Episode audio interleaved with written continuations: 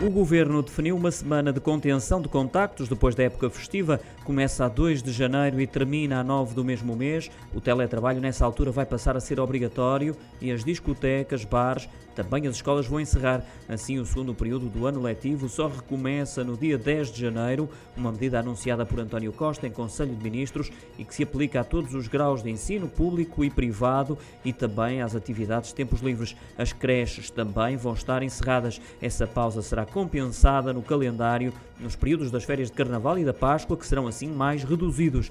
Nessa estratégia de evitar contactos durante essa semana de 2 a 9 de janeiro, o teletrabalho será também obrigatório sempre que possível.